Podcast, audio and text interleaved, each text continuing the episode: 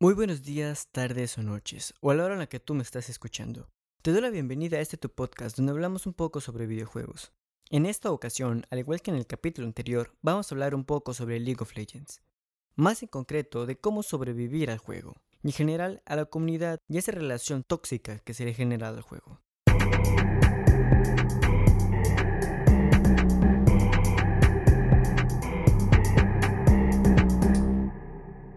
Si eres jugador de League of Legends, sabrás que la comunidad tiene cierta fama de ser tóxica. Hoy te daré unos pequeños consejos que a mí me sirvieron para sobrellevar un poco esa toxicidad que tiene la fama del juego. Para empezar, y yo creo que esto es lo más esencial que tienes que hacer, es dar directamente muteal o mutal, callar a todos dentro del juego.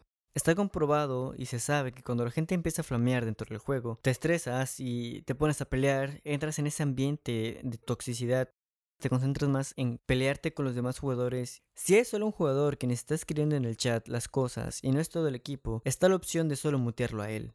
Si ves que todo el equipo llega yo dentro de la toxicidad, te recomiendo que des muteal. Haciendo esto, no solo vas a callar el chat, sino que también vas a bloquear el uso excesivo de las señales y también de los nuevos emojis.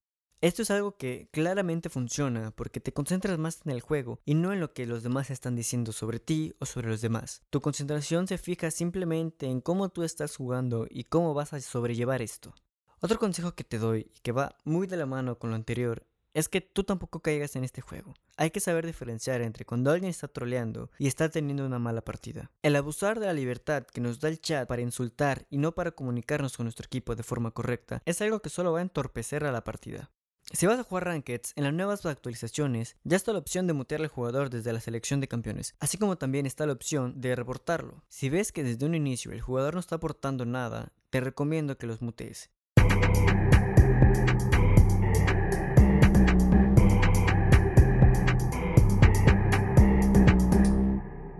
Y este es mi segundo consejo. Si estás jugando Rankeds y ves que no va bien desde la selección de campeón, te recomiendo que hagas el famoso dodge. Tranquilo, el dodge no es nada difícil ni es un concepto raro. El dodge es simplemente cuando tú te sales de la partida para no jugarla. Esto claramente puede tener sus consecuencias, pero no es algo que vas a hacer muy seguido.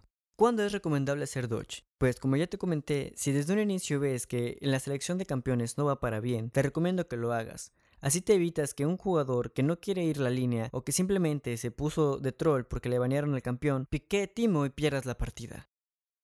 Ese es un consejo que va para gente que lleva un ratito más jugando.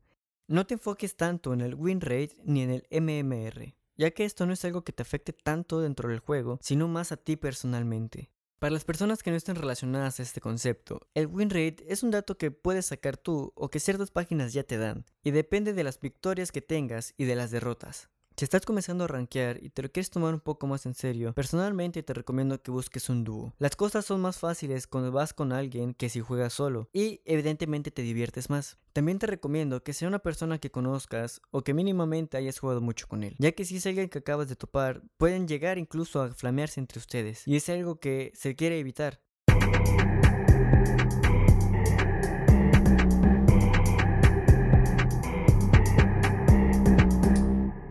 Una cosa que quizás te mucho y que personalmente es que a mí me sirve es que no te tomes el juego tan en serio. Sí, League of Legends y el apartado de clasificatorias evidentemente es algo que se tiene que tomar en serio, pero a lo que voy es que no te estreses si pierdes o que se te está yendo mal. Al fin y al cabo es un juego, pero al menos que no llegues a retador no es algo que te vaya a dejar algo. Así que este es mi consejo. No te tomes las cosas tan a pecho. Te puede ir mal, te puede ir bien. Tomarse las cosas muy a pecho solo te va a dejar que te tiltees y te estreses más. Y si estás en una racha de derrotas, te recomiendo que pares, que juegues normales, un ARAM o cualquier otra cosa. Despeja tu mente para que regreses con todo al juego.